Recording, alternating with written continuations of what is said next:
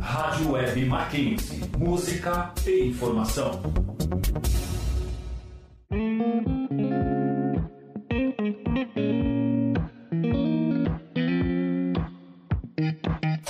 Entre nós.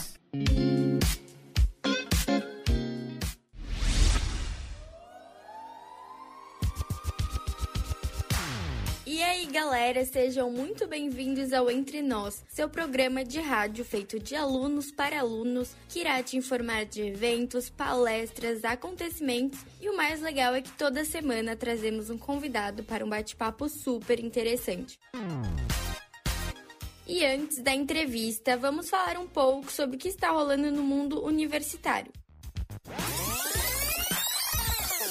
O grupo de vôlei feminino de direito divulgou no último dia 5 a possibilidade de se fazer uma seletiva. Por conta do cenário desfavorável da pandemia, ainda está sendo estudada a maneira ideal para reunir as meninas. Para demonstrar interesse, basta mandar mensagem no direct do Insta, arroba VFEN Direito MAC e se apresentar. Corre lá que ainda dá tempo.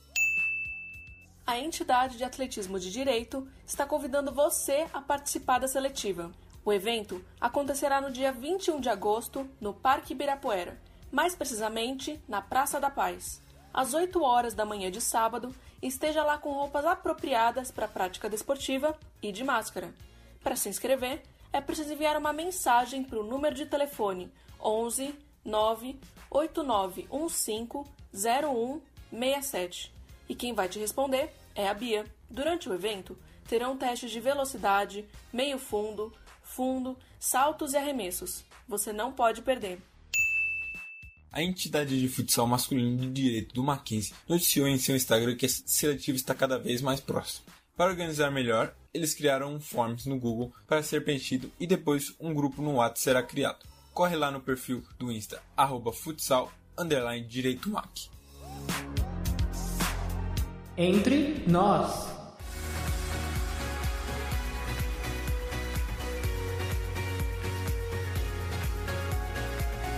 Oi, gente! Hoje a gente tá aqui com o Fernando Recchia. Ele é estagiário da Band Sports e ele cobriu as Olimpíadas de Tóquio. Então a gente vai falar um pouco de como foi essa experiência e como foi os bastidores dessa Olimpíada. Bom, primeiro, a gente gostaria de pedir para você contar pra gente, se apresentar, né, falar um pouquinho de como é trabalhar na Band. Olá, todo mundo aqui do Entre Nós. Olá para vocês que estão ouvindo a gente. É, como vocês disseram, meu nome é Fernando Reck, eu sou estagiário lá da Band Esportes. É, estou trabalhando já há sete meses lá com o pessoal que para mim é incrível. É uma honra também estar falando com vocês também, porque é, falar sobre um evento que para mim foi bastante cansativo, né? Mas foi uma experiência absurda, né? Porque Olimpíadas, para quem trabalha com esportes, é algo bastante importante para o meu trabalho, né? Como eu falei, eu, eu, trabalho há sete meses na Band e lá é simplesmente um ambiente maravilhoso, né? Porque a Band Sports, querendo ou não, é uma empresa fechada da Band, né? Tem a Band Sports, tem a Band, Band News, a Terra Viva e a Band Sports é um canal fechado que está crescendo profissionalmente, está tendo sua evolução. O ambiente lá é maravilhoso, porque todo mundo conversa, todo mundo brinca, até que a gente vai conversar futuramente, né? Lá nas Olimpíadas, a gente acordava cedo demais, mas todo mundo se esforçava para tirar um sorriso de alguém, sabendo que já estava cansado, a gente queria se animar, porque querendo ou não, um ambiente melhor de trabalho é aquele que é que faz mais, mais com sorriso, né? O ambiente lá e é maravilhoso. Eu sou produtor, assessor e editor. É, eu comecei como assessor na Band Esportes. Eu entrava em contato com atletas, com dirigentes e presidentes e jornalistas de outros canais. É, e agora eu sou produtor, eu fui para uma outra área que é da produção e da edição. Só que às vezes eu mexo os pauzinhos, eu faço é, uma parte de assessoria, alguns programas, quando precisar de mim eu faço. E até que meu trabalho você tem que saber de tudo, né? Isso que é mais legal que eu gosto do meu trabalho, é que você tem que aprender tudo na parte da edição, na parte da produção, da parte de ser chefe, de redator, então é tudo uma grande mistura. Eu fico muito grato de estar por lá hoje em dia. Como a gente citou no, no início, você cobriu os Jogos Olímpicos esse ano. Como as Olimpíadas foram realizadas em Tóquio, como você lidou com a questão do fuso horário? Cara, Thiago, o fuso horário foi uma coisa bastante bastante difícil para a gente que trabalhou nas Olimpíadas. É, porque, querendo ou não, se a gente for colocar em termos de matemática, obviamente eu não sou de exato, eu sou jornalista, etc. E se for de horário, é, das três da manhã aqui é três horas da tarde lá. Então, é impressionante que o mesmo tempo que a gente se acostumou do fuso horário do Tóquio, para quem está trabalhando em Tóquio, estava no mesmo fuso horário que a gente, dormia no mesmo horário, acordava no mesmo horário, porque a gente estava suindo. Foi bem difícil isso. Querendo ou não, eu acordava duas horas da manhã para trabalhar às três, para sair do trabalho, acabar meu turno às 10 horas da, da manhã, se não tiver nenhum atraso, né? Às vezes tem alguns problemas, então se não tiver algum atraso, eu até sair mais tarde. Então fazia 7 horas do meu trabalho e às vezes, é até que impressionante, eu fazia uma refeição por dia. Chegou uma semana que eu fiz uma refeição por dia, porque eu chegava em casa às 11 horas, da manhã em casa. É, eu dormia, descansava até umas três horas, comia. Você percebe que falta três, duas horas para você dormir, para você estar tá disposto para o próximo dia. Então, eu praticamente só almoçava todos os dias. Então, é, obviamente, tinha uns lanchinhos para o pessoal que é, trabalhava de madrugada, mas era um lanche, cara, com todo respeito também. Era um pão de queijozinho murcho, um pão com presunto e queijo, com às vezes tinha um queijo Minas ali que tentaram inovar. E era difícil, querendo ou não, era bem difícil. E tomar, tomar refrigerante Guaraná Zero às 3 horas da manhã também, também era bastante difícil se acostumar com isso. Mas também não falando só de refeição e tudo mais, é só para mostrar para vocês o quão difícil foi. Não somente em termos de saúde, etc., mas também de psicológico, porque eu admito, e todo mundo que estava ao redor, perto de mim, sabia disso, que eu estava chato. Chegou a última semana que eu não queria conversar com ninguém. Eu estava insuportável, porque eu queria dormir, eu queria descansar, e tinha pessoas mandando mensagem, assim, pô, meus pais, meus pais estavam viajando, e eu, eu não, meus avós estavam reclamando porque não estava dando notícia, não estava dando coisa. Eu falei, vó, desculpa, eu durmo praticamente o dia inteiro. Então não tenho muito o que eu fazer. Eu desculpa estar assim, não mudar falar nada. Minha personalidade mudou um pouco com as Olimpíadas. Foi bastante difícil em questão de, do fuso horário, né? Como tinha falado aqui, três horas da manhã aqui é três horas da tarde lá. Então é bastante difícil mesmo falando um pouco sobre os bastidores dessa cobertura dos jogos, como a equipe se divide, todo mundo tem que estar lá no lado dos jogos? Na Band Sports, com o, vamos dar um, por exemplo, na parte da minha parte de produção. Eu falo para todo mundo que fala sobre como é meu trabalho, como é minha, minha função e tudo mais, eu sempre falo, produção é a base de tudo. É a base porque é o que cria um programa, que cria uma transmissão. É o começo de tudo. Então você tem a produção, a edição e jogar para o programa que foi, foi posto. E fazer isso em poucas pessoas, um produtor só fazer isso em tudo, é muito difícil. Então eles dividiram o pessoal que é da produção realmente e vai lá, é, monitora os seus comentaristas que estão fazendo tais, é, tais modalidades, tais medalhas de ouro, etc. Tem o pessoal da edição, que foi separado, se eu não me engano, cinco equipes de edição e duas equipes de produção. É, tem o pessoal das redes sociais, a, os chefes editores, que são que comandam a, por trás dos bastidores da, das Olimpíadas, porque, por exemplo, na, na minha parte de produção, eu estou monitorando um cara que não faz a mínima ideia como fazer o trabalho dele, né? Como comentar. A gente tem que ensinar para ele. E se por acaso o microfone dele cair, a minha função era refazer o microfone funcionar. E se não funcionar, aí tem que ser em questão de segundo, gente.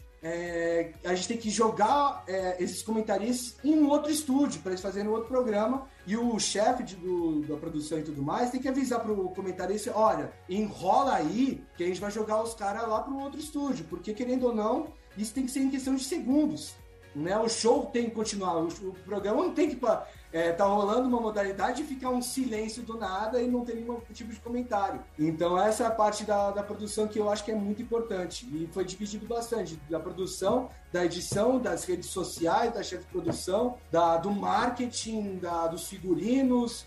Bem, foi uma grande confusão, uma grande mistura. E nesse período que você teve lá, cobrindo as Olimpíadas e tal, é, você conheceu diversos atletas. Você pode falar alguns pra gente? Claro, até que eu coloquei um sorriso no rosto, porque, querendo ou não, conhecer eu, uh, os atletas ex-medalhistas, né? Eu até, até fiz uma lista sobre os ex-atletas e até percebi, pô, cara, eu conheci tanto atleta que eu nem, tipo, a gente nem percebe na hora. A gente vê os caras andando do seu lado, por exemplo, a Fofão. Fofão é trimedalhista das Olimpíadas, uma das maiores nomes históricas do, do vôlei feminino. E ela tava na minha frente, praticamente na minha frente. E eu achava que ela era uma pessoa, tipo, normal. Obviamente, todo mundo é uma pessoa normal, mas como disse, uma pessoa que, que não fazia parte de esporte, né? E tem vários nomes, teve a Fofão, teve o Ricardo Prado, que foi considerado o melhor nadador é, dos anos 80 brasileiro, né, que ganhou uma medalha de prata nas Olimpíadas e um ouro no Pan-Americano, lá nos anos 80. O Cláudio Ares, treinador de boxe de 2012, 2016 e ex-atleta de boxe. O André Domingos, pô, cara sensacional, o André, é, ex-medalhista de prata dos 4,400 de barreira na, no atletismo. Não, mas tem vários, Fábio Ortega, Marcelo Negrão, Jaque da, do voo de praia, o Fábio Vanini, ex-seleção de, da seleção brasileira de handball. Cara sensacional, sensacional. Ele chegava todo dia meia hora, teve um dia que chegou meia hora antes do programa e o handball caiu. Então ele não ia mais comentar. E aí chegou pro Vanini, ô oh, Vanini, você não vai conseguir apresentar. Falei assim, pô, tá tranquilo, cara, fica tranquilo. Volto pra casa, só quero meu lanchinho, só quero comer. Aí foi embora pra casa. Foi super excepcional, todo mundo sempre foi maravilhoso com a gente. É, sempre chegavam uma hora antes pro programa começar, né? A sua transmissão. E até que conhecer todas essas pessoas, ex-atletas, né? Foi uma grande honra para mim, até pro meu trabalho, né? E qual deles você mais gostou de conhecer? Se algum atleta que teve, ela tá assistindo a gente agora, assistiu assim, me desculpa se eu não citar seu nome, mas eu gostei de todo mundo. Não estou fazendo média, não estou fazendo, estou realmente sendo bem sincero. Mas se é para botar dois que eu mais gostei, eu vou falar de dois porque eu não consigo escolher um. É, é o Claudio Ares, o ex-atleta de boxe, cara sensacional.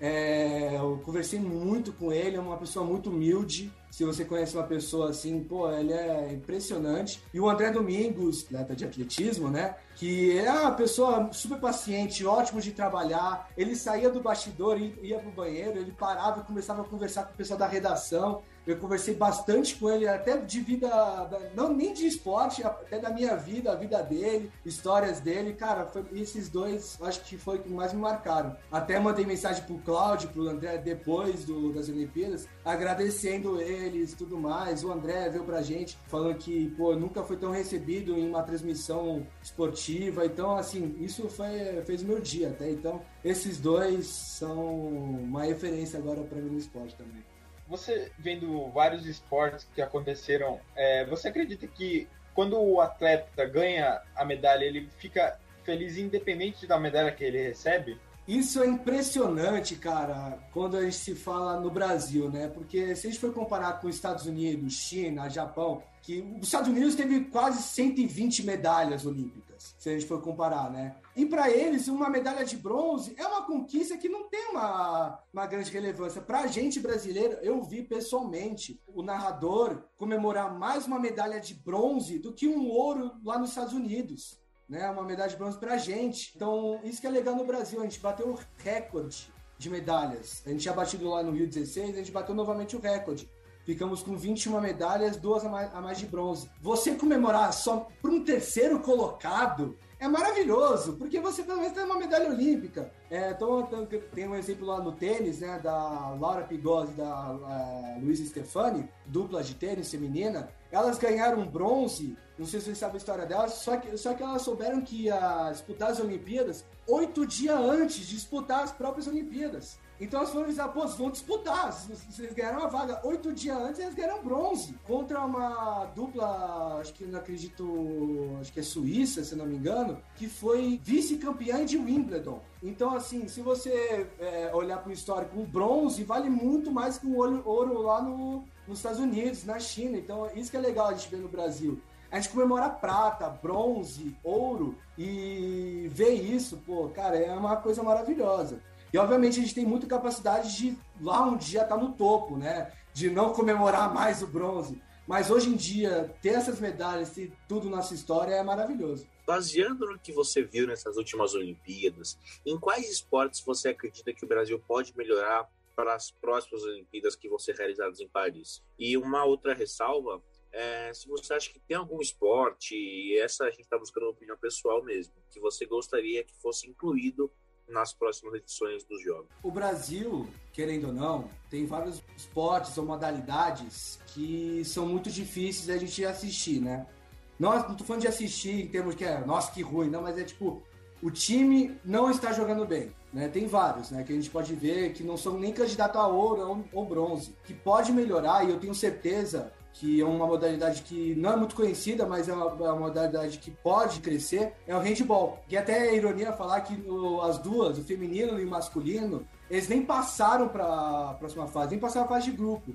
Mas, mas se a gente olhar os resultados contra os, as grandes equipes como Espanha, Egito, França, etc., o Brasil teve muito, deu muito trabalho para essas seleções.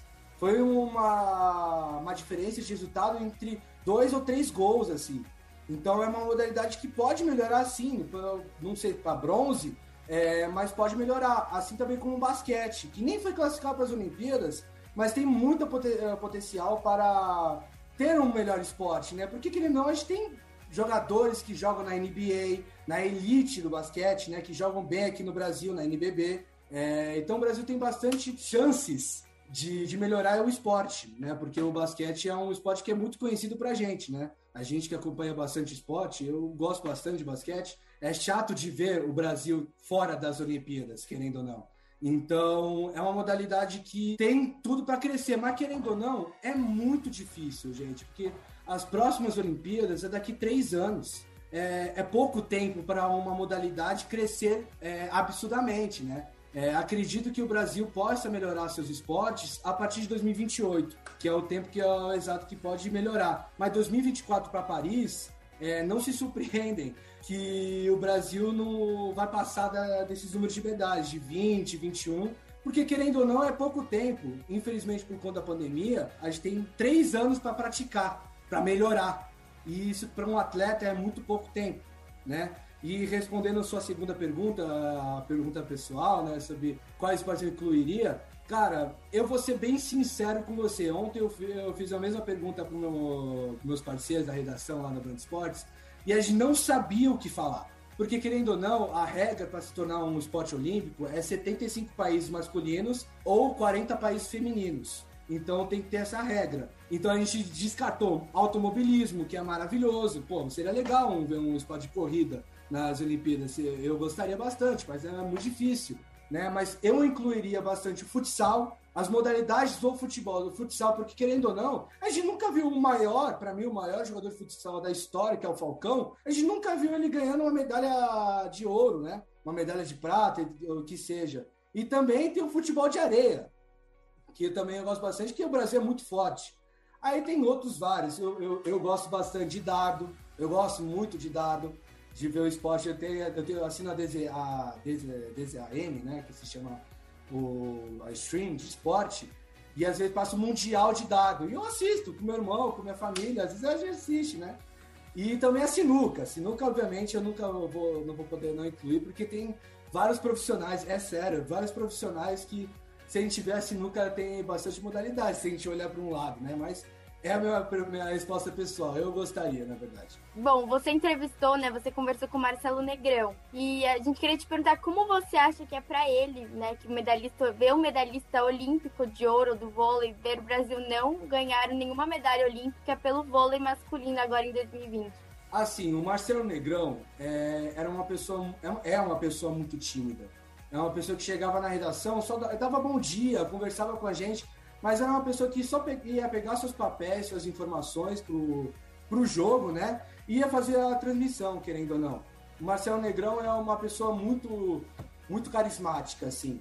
E eu lembro muito bem que depois do jogo Brasil-Argentina, quando o Brasil perdeu para a Argentina, ficando no quarto colocado, Marcelo Negrão saiu triste, parece que ele queria chorar até. E é que ele falou até na transmissão, é inadmissível o Brasil no vôlei masculino, que antes das Olimpíadas foi campeão mundial em cima da França, ficar no quarto colocado e perder para a Argentina, que a Argentina nem era candidata a ganhar uma medalha nas Olimpíadas. Eu se eu não me engano, é, isso não é. Isso é fato. Pelo que eu vi, a Argentina ganhou zero medalhas de ouro. Isso não ganhou nenhuma medalha de ouro. E a gente perdeu para uma seleção que nem era a favorita a nenhuma medalha e ficar na quarta colocação é triste pra gente que torce, torcedor. E o Marcelo Negrão não foi diferente. Ele ficou muito triste, ficou abalado. É, eu fiquei, eu tive bastante presença com os atletas que eles mesmos ficavam nervosos só de transmitir o jogo da sua própria seleção, do seu, do seu próprio país. Teve alguns que nem conseguiram dormir no hotel. E o Marcelo Negrão, ele, eu lembro que ele contou a história que ele chegou no hotel e não conseguiu comer na semifinal e na disputa do bronze, porque ele estava tão nervoso para transmitir e não querer ver o seu país se dando mal, que ele acabou perdendo a fome, perdeu, perdeu o sono. Então foi bastante chato ver o Marcelo Negrão triste, um cara grandão, cara tem dois metros de altura, tristão, quase chorando, mas é um cara super gente boa e eu tenho certeza que o vôlei masculino, também assim, o Marcelo Negrão também acredita nisso, que em 2024 vai melhorar, não é possível. Mas uh, a gente tem essa fé. É, agora falando mais pelo lado bom, você mesmo falou que entrevistou o Claudio Aires. E como você acha que foi para ele ver o Brasil ganhando três medalhas? Uma de bronze, uma de prata no feminino e a de ouro no masculino? Cara, o Claudião, é... eu vou chamar ele de Claudião, porque eu já sou íntimo dele, tá? É... O Claudião é uma pessoa, assim, sensacional.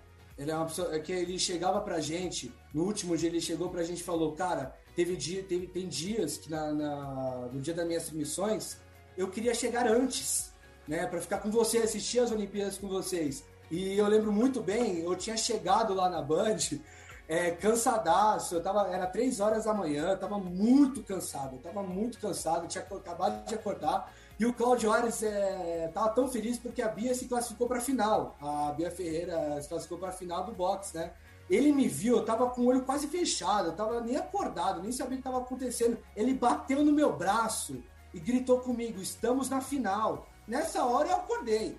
Porque é um cara grandão, dois metros de altura, eu juro, a mão dele é o dobro da minha. É, chegou uma parte que ele tava conversando e começou a dar soco em mim, de brincadeira, comemorando que ele tava na final. Né? O Brasil tava na final. E só que assim, é, ele falou para mim que tava socando fraco. Só que o fraco do Claudião é muito diferente do meu fraco. Eu fiquei com um roxo no braço praticamente. Então, mas ele é uma pessoa sensacional. E eu lembro muito bem de uma cena que ficou bastante famosa entre a gente na Band Esportes, quando o Brasil ganhou o ouro com o Abner, o narrador, o Ivan Bruno, ele, ele é uma pessoa que ficou, fica muito feliz com qualquer medalha. Ele foi comemorar o Claudião e o Claudião levantou ele como fosse uma criança. Ele levantou, ele, ele, ele, abraçou ele como fosse uma criança, ele levou o cara até o altura do peito como fosse um bebê. É, é impressionante a felicidade, é muito lindo ver isso. É, comemorar um ouro pessoalmente com é, esses atletas, é maravilhoso ver isso. E o Claudião, pô, cara, cara humilde, cara simplesmente simpático com todo mundo. E ver a felicidade desse cara foi absurdamente lindo. Eu vou falar que foi lindo porque não tem outra palavra que tem que descrever pro Cláudio. O que, que você tem a dizer para os jovens que têm interesse em trabalhar nessa área como a sua? Eu tenho muito a dizer para quem está começando o jornalismo, né? Porque o jornalismo esportivo, onde eu trabalho, aonde eu estou acostumado, é, costumo na área esportiva, né? A se esforçar. Eu lembro muito bem no jogo da NBB, o Chico Garcia chegou para mim é, o comentarista de jogo aberto, ele chegou para mim e falou: Cara, se esforça, trabalha. Mesmo que você esteja focado com o esporte, foque em outras modalidades, foque em outras áreas também, que seja boa, boa para você. É, mas principalmente o esporte, você tem que levar para a vida. Você tem que sentir o esporte. Então, o que eu indico para as pessoas, o que eu indico para quem está começando na área, é que não desista. É realmente não, não para desistir dessa modalidade, dessa área, porque é uma área maravilhosa. Eu estou realizando o sonho, mas milhares podem realizar também, entende? Então é isso que eu falo para todo mundo que está começando, que vem para esse estágio para a Band, ou para qualquer outro tipo de estágio, seja SPN, seja Sport TV. Então, cara, é isso que eu dou a dica para você também, porque o jornalismo é, é essencial e o esportivo também, o esporte é muito importante para nossa vida. De que maneira você acha que o esporte brasileiro pode ser mudado? Você acha que pode ser acrescentado no, nos esportes que não tem muita visibilidade? Tá bom, é, vamos começar. O, o Brasil, o Comitê é, Olímpico Brasileiro, é, investe pouco nos seus esportes. Isso, infelizmente, tá? Isso não, é, teve até uma declaração hoje em dia, que nas últimas Olimpíadas do Skate do Pedro Barros, que falou bastante sobre isso que ele simplesmente falou: galera, investe no esporte, não somente futebol, investe é, no skate, no surf, em outras modalidades, porque o Brasil tem pouco investimento. Então aí a gente vê, né, como eu tinha falado antes dos Estados Unidos e da China, eles têm esses números de medalhas, esses números de organização de, de esporte, porque eles têm investimento, eles têm estrutura melhor que, que a nossa. Eles têm locais para treinar melhor, eles têm centro acadêmico, a própria centro acadêmico. É, o Brasil não tem. Se tem, é muito pouco. Né? É, tem o que a gente pode pensar do surf, né? O surf, o cara vai praticar o, o surf lá na praia, né? Não aqui em São Paulo, vai para a praia e treina o surf dele, mas não tem um grande investimento nisso. No skate, o skate não tem uma praça de treinamento. É, o, o pessoal aluga uma, uma, um certo espaço e vai fazer o seu treinamento com o seu técnico, etc. Então, para mim, o Brasil tem que melhorar nesse quesito, no investimento. Tem que começar na base, tem que começar do zero, porque querendo ou não, se é, focalizar só no futebol, não vai funcionar. O Brasil no futebol é hepta medalhista de ouro. O Brasil tem sete. O Brasil tem mais medalhista, medalhas de ouro que Copa do Mundo. Se a gente for para olhar, né? Então, e por que tem tudo isso? Porque a CBF investe, é, o Comitê Olímpico também ajuda nesse investimento. Então, assim, é muito difícil outros esportes ser, serem investidos porque não tem grande visibilidade, infelizmente, né? O, e o Brasil tem que investir nisso. Tem que investir. Só, se a gente quiser chegar lá no topo, lá nos primeiros, pode ser até o top 10, top 5, tem que ter investimento, senão a gente vai ter que vai ficar na mesma para sempre, né? E a gente vai, vai, foi batendo medalhas, recordes de medalhas por ano, por, por evento também. Porém, querendo ou não, isso atrapalha também, sabe? Porque a gente quer mais. Nós que gostamos de esporte queremos mais medalhas. Não só de futebol, queremos medalhas de qualquer modalidade, arco e flecha, queremos modalidade de vôlei, que pô, foi precário também nessas Olimpíadas, é, handball, basquete, qualquer medalha seria bom pra gente, né? E, então, para mim, na minha opinião, isso é falta de investimento. Obviamente, tem várias coisas por trás. Então, para mim, para começar, é, tem que ser investido nos esportes brasileiros, esse ponto, sabe? Porque, querendo ou não, começando do zero para crescer. Só assim vai melhorar, entendeu? Como você acha que certas modalidades como vela, hipismo, esgrima, que não são muito comentadas, podem ter mais visibilidade? A, é, esses esportes que você acrescentou, vela, hipismo e esgrima, que você tinha comentado, obviamente tem outros esportes que é assim, que não tem muita visibilidade, é porque a gente não transmite muito, né? A gente vê pouco, poucas vezes na TV, uma final de mundial de esgrima, uma final de mundial de vela, de golfe. É, golfe tem na ESPN, mas é eu estou dando exemplos, né? Mas por que disso? Porque, querendo ou não, todos esses esportes que não tem muita visibilidade, é, que tem bastante nome também, são um esporte de elite. Isso é fato. São esportes que pessoas mais de elite assistem. E para você transmitir, por exemplo, a Band Esportes quer comprar um Mundial de Vela, por exemplo. Então, o pessoal da vela do Mundial vai passar um certo custo que eles passam para o pessoal de elite. E é um custo muito alto para a gente transmitir. É, querido ou não, é, a gente paga por break. Né? A gente paga por intervalo, né? a gente paga dinheiro por intervalo, a empresa paga. Custo do investimento nesses esportes de elite é muito grande. O que eu acho que deveria fazer é esses esportes abranger essas modalidades para a gente, não para a gente, mas para o mundo para todo mundo que, que gosta de esporte, que gosta de assistir, que gosta, porque querendo ou não, por que a gente assiste, gosta bastante de futebol? Porque o futebol é bastante transmitido, é bastante visto. O basquete é a mesma coisa, o futebol americano é a mesma coisa. Então, assim, é, esses esportes que são mais elite, como hipismo, vela, esgrima, golfe, etc., para mim tem que ter mais visibilidade. Esses esportes têm que abrir a mão de não só do dinheiro, mas transmitir para o resto do mundo, né? Só assim a gente vai conseguir gostar, né? Não gostar, mas acompanhar mais os esportes, entender mais os esportes. Eu saí das Olimpíadas querendo saber regras de escalada, sabe? Então, assim, é... se a gente tivesse mais sobre esse investimento, seria, é, seria bem legal para ter mais visibilidade para nós brasileiros. Bom, agora a última pergunta. Se tem alguma história que aconteceu com você lá na Band que você quer compartilhar com a gente? Às vezes alguma história engraçada, algum acontecimento marcante que você compartilhar com a galera. Histórias? Ah, tenho, tenho. Tem, tem uma história que, assim, é... eu vou falar do Claudião de novo. Se o Cláudio estiver ouvindo a gente, vai, oh, Cláudio, eu te amo. Mas é o não seguinte. fica tranquilo. É, eu, eu também eu sei disso.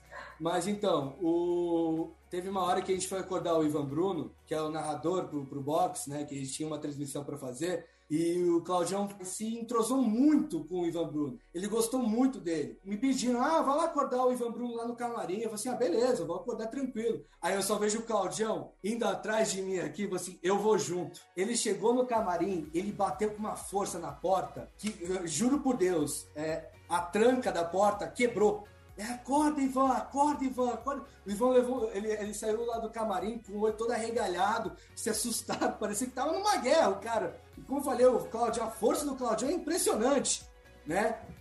E é, engraçado, porque o, o, de ver uma pessoa que era meio tímida com todo mundo, ele quase quebrou a porta do banheiro, do, do camarim. E eu, isso eu posso falar tranquilamente, porque a gente ri quando a gente fala dessa história, né? É, assim, outras histórias eu não me lembro muito, porque também foi muita correria, mas essa, é, essa realmente vai ficar no meu coração, na minha mente para sempre, porque querendo ou não, os momentos são únicos, né? Fernando, muito obrigado por ter participado. Acho que o pessoal vai curtir bastante, saber um pouquinho mais das Olimpíadas. Foi muito legal. Obrigado. Eu que agradeço, gente. Muito obrigado pela entrevista. Foi uma grande honra ceder essa entrevista para vocês. E a gente se vê numa próxima, provavelmente. Entre nós. Agora vamos às indicações de cada um para essa semana. Nessa parte, gostamos de dar dicas para vocês, seja de algum filme, algum site, alguma página nas redes sociais, entre outros. E aí, galera, como vocês estão? A minha indicação dessa semana é o canal no YouTube da jornalista Mariana Ferrão. Ela produz conteúdos que trazem ciência, consciência, conexão e cuidado com o intuito de informações que geram transformações. Além disso, Mariana é criadora da plataforma Soulme, um projeto para te ajudar a conectar consigo mesmo através de incríveis profissionais da área da saúde. Oi, amigos, aqui é Alice e essa semana eu vou indicar um jornal digital chamado The News. Ao se inscrever no site deles colocando seu e-mail, de segunda a sexta, às 6 e 6 da manhã, você passa a receber um resumo das notícias que você precisa saber para começar o seu dia. E o melhor disso tudo é que a linguagem é bem humorada e bem simples, o que deixa a leitura bem mais leve. Fala rapaziada, tudo certo? Minha indicação dessa semana é a 11 temporada de The Walking Dead que reestreia agora no próximo domingo, dia 22 de agosto. Não perde que é muito bom. Oi, oi, gente, aqui é a Isadora. E essa semana eu vou indicar para vocês o aplicativo YouMatch. É um aplicativo de integração universitária que veio para ajudar os solteiros de plantão, com vários contatinhos e várias opções para dar aquele match com a galera da faculdade. E bom, para quem não sabe, domingo passado foi dia dos solteiros. Então nada mais justo do que comemorar baixando esse aplicativo e confiar que o encontro sai. Muito obrigado pela audiência. Não esqueçam de conferir nosso Instagram, arroba e seguir a página para ficar de olho nas novidades e interagir com a gente. Abraços e até o próximo programa. Esse é o programa Entre Nós, dirigido por Isabela Buono, Isadora Henriques e Marina Camaroto, redigido por José Luiz Porto e pesquisas realizadas por Teodoro Adum, com a participação de Alice Labate, Mariana Magalhães e Tiago Patrício, com a supervisão do professor Álvaro Bufará, trabalhos técnicos realizados por Doni Parucci e Emerson Canoa. Rádio Web Mackenzie. Música e informação.